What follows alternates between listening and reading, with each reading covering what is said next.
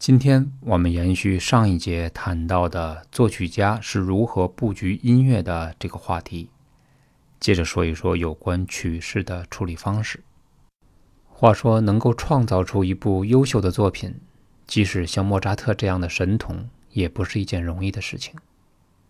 因为音乐不只只有一两句这么简单，四五十分钟的曲子牵涉到太多的旋律，每一句。每一段之间该如何衔接，直接关系到音乐听觉效果。所以长久以来，作曲家们都在研究如何将音乐布局，并将它的宝贝旋律放入其中，在运用上一节我们提到过的陈述、反复、对比和变奏等等手法，去更好、更准确地表达自己的思想。因为了解这些手段。对我们听懂音乐会有很大的帮助，所以在这个十分钟节目的分享中，会经常举一些例子，以加深我们对这些手法的认识。上一节提到的主题变奏，其中海顿的《惊愕交响曲》第二乐章，它既是一个很好的变奏例子，同时还包含了二部曲式的结构。在这一章的开始。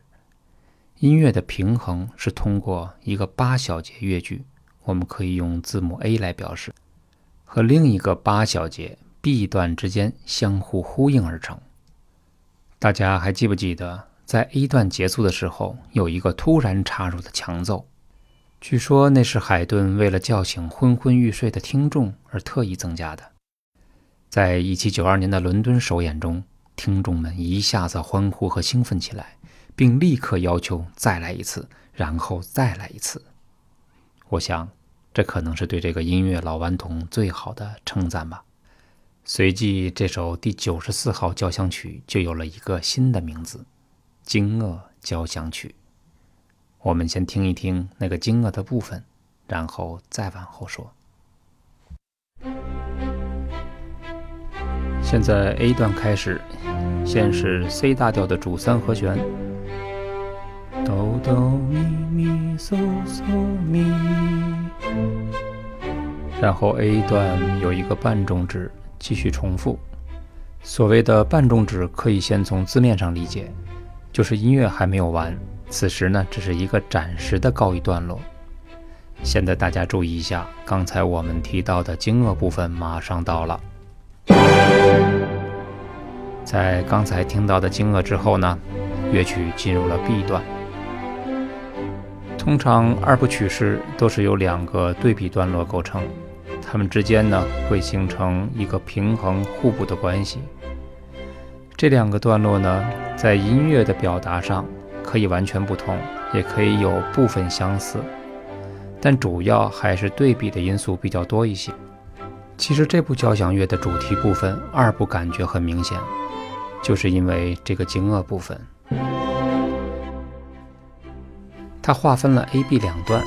好，现在呢，A 段又开始了，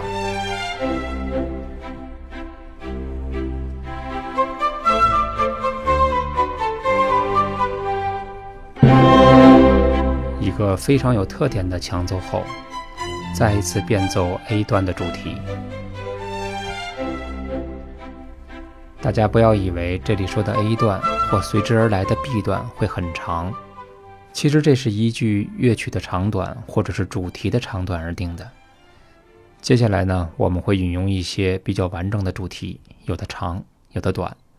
比如说，先从贝多芬第九交响曲末乐章的合唱部分说起。它虽然只有短短的十六小节，但是它的主题比较完整，是在二部曲式的结构上建立而成的。我们来听。在圆号的上面，由木管引入，然后继续它一种不太稳定的律动，似乎在预示着将要发生的事情。A 段进入，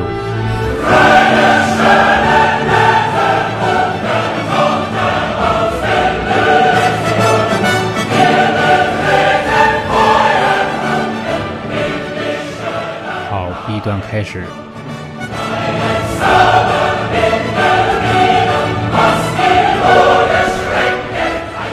大家注意一下第四句话，它实际上是重复了 A 段的第二句话，所以这个二部呢也被称为再现单二部。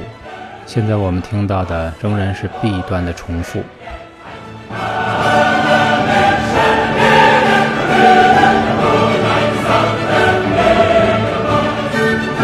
我会把这一段谱子贴到内容中，大家可以对照着听。其实曲式的讲解比较麻烦，因为音乐是流动的，所以就需要大家对旋律呢比较熟悉。刚才我们听到的单二部曲式，其实相对来说还是比较简单的，可以很快的识别到。在接下来的门德尔松威尼斯船歌中，作曲家运用的曲式与刚才我们听到的虽然是一样的，也是再现单二，但我们听的时候会发现，器乐曲与合唱在情感的表达上是不一样的。合唱曲更像是标题音乐，而器乐曲呢，在表述的时候就隐晦得多。就像我们以前讲的非标题音乐，它们在单二内部的结构也略有不同。我们先从威尼斯船歌前面的一段引子开始。这段引子虽然只是 A B 段的附属结构，不是主要部分，但在整体音乐的布局中却十分的重要。大家先听听看。这是 A 段前面六小节引子，大家注意这两个音。这两个音在后面我们会讨论它。我觉得这一段作曲家是十分重视的。首先，他预示了调性，让我们在进入主题前有了一个缓冲，而且这短短的几句就营造出了一种气氛，有一种代入感，好像在主旋律没有出现之前，我们便已经进入了角色一样。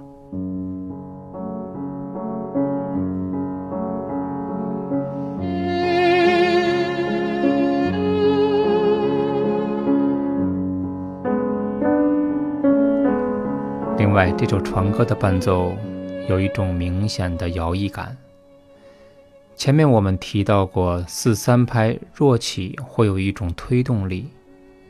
这是一支八六拍子的曲子，也是弱起，因为八六拍的重音分别是第一拍和第四拍，看起来好像是两个四三拍的组合。它是强弱弱，次强弱弱。那个次强呢？比刚才那个强稍微弱一点，因此八六拍在听觉上要比四三拍柔和了很多。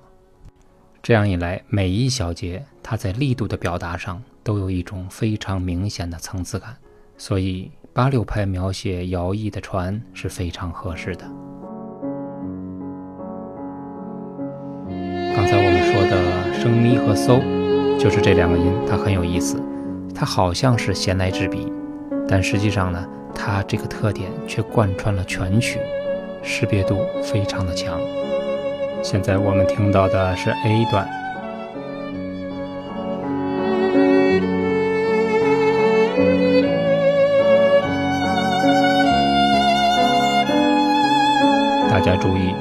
个弱起，继续重复刚才八小节的音乐，只不过它的尾部会不一样。结束在升 F 小调，也就是这首曲子的本调上，这也是 A 段的结束。紧接着，钢琴奏出了 B 段的开始部分。我们现在听到的是一次一次的磨进，旋律向上攀升。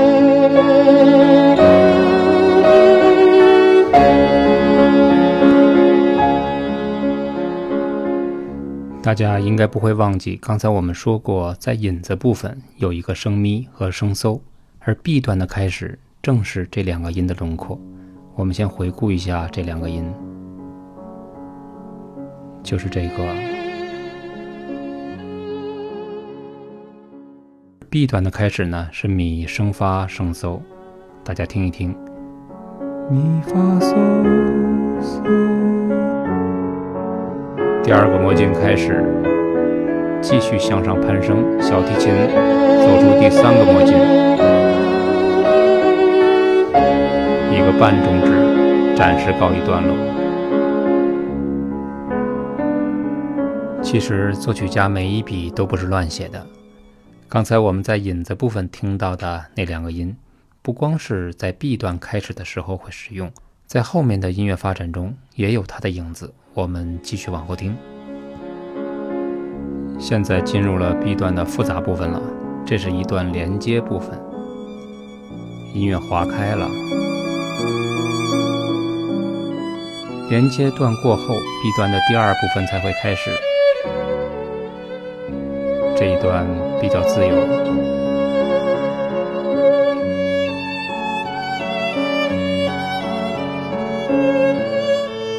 大家应该听得出来吧？这是 A 段第二句的一个再现，非常的明显。现在 B 段的再现又开始了。还是一个魔镜，第三次，虽然是 B 段的重复，但是这一段呢，相对来说激烈了一些。随后音乐又平缓了下来，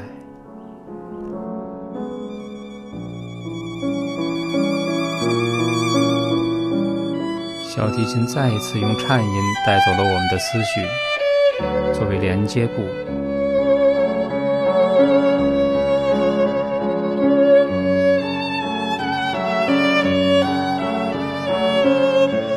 再一次听到了熟悉的 A 段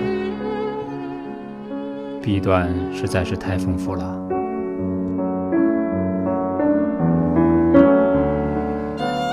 在 B 段的后边，居然还有一个尾声。这首曲子比平常的二部曲式要复杂很多，但也正是因为它很复杂，所以在表达上也更加的细腻。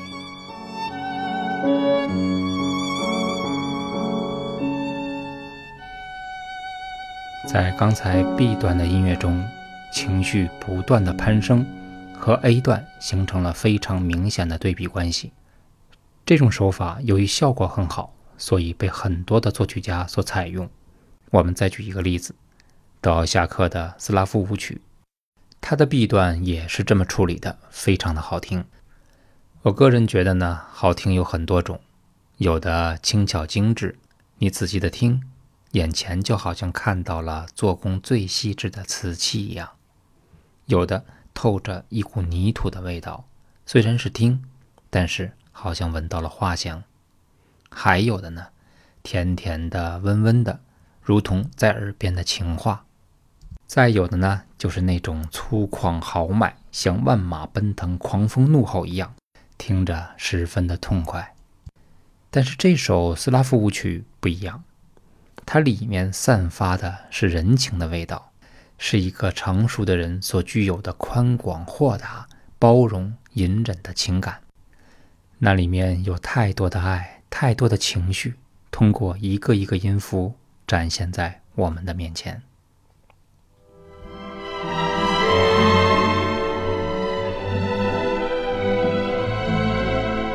大家注意一下，它在每一句的开始的地方有一个短暂的空拍。好，注意这一点。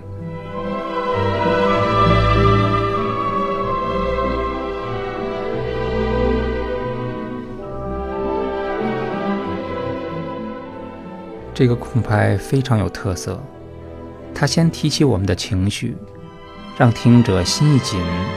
而后在后面的乐句中将情感再挥发出去。这个乐句是一个明显的前后句结构。大家听前句，然后是它的后句，注意空拍。这个乐句的写作方法呢，可以理解为左右开弓的方式。刚才我们说过，那个空拍就是空哒滴哒哒哒哒哒，是它最有特色的地方。我们再听一听，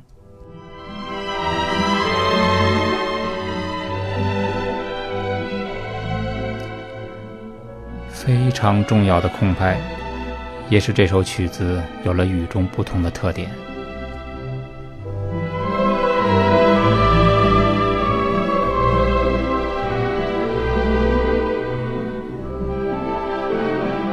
刚才我们说过的魔镜部分马上就要开始了，大家可以注意一下音乐情绪的变化。第二次魔镜，第三次魔镜，然后音乐再轻轻的滑落下来。大家听到了熟悉的 A 段的反复。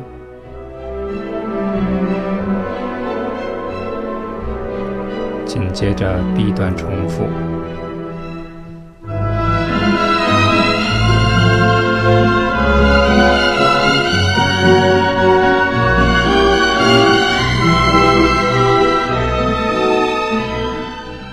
在 B 段中，A 段的影子反复的出现，就好像一个回旋曲一样，向我们一遍一遍的表述着他的情感，一遍一遍的诉说着。他的故事。这首作品虽然不是很长，但情感却是满满当当，和他的《自信大陆》一样的出色。一直以来，我都认为很有必要听一听西方古典音乐，因为西方音乐是一种身体的表达，它非常直接。这是什么意思呢？它更多的表现了关于爱的问题。除了人与上帝外，便是人与人的了。而人与人的爱这个层面，正是我们太多的人不愿意去表达的，尤其是八零之前的中国人，那是一个以顾小家为耻的年代，爱与被爱都是一种奢侈。他们表达爱的方式是祝福，是远远的看，是留在心里，是一起生活了一辈子。但回忆起来，也只有在谈恋爱的时候，才挤出那么一句“我爱你”来。你多久没有对自己的爱人说那三个字了？你多久没有用身体拥抱你的妈妈、你的爸爸了？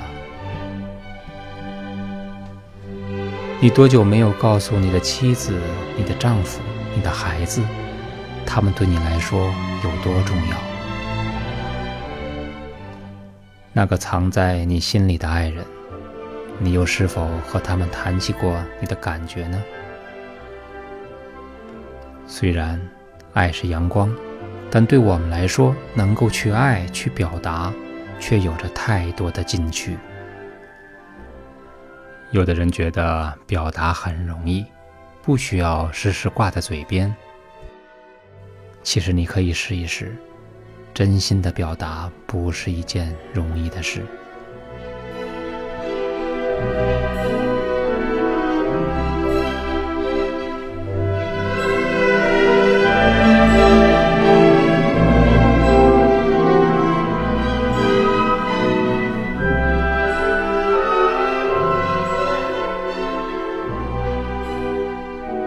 就让音乐来唤醒你。当你爱上一个人，你可以去听听音乐，在悦耳的声音中，你是可以听到笑声的。当你因为爱而伤心，你也可以去听听音乐，因为有时候它可以让愤怒转化成一种祝福。当你失恋了，你去听听音乐，伤心的大提琴。会成为你的胸膛，而被拉动的琴弦，或许正是你想听到的诉说。而当你获得真爱了，你会发现，音乐是那么的美好，就算是首忧郁的小调，忽然间也会那么的浪漫。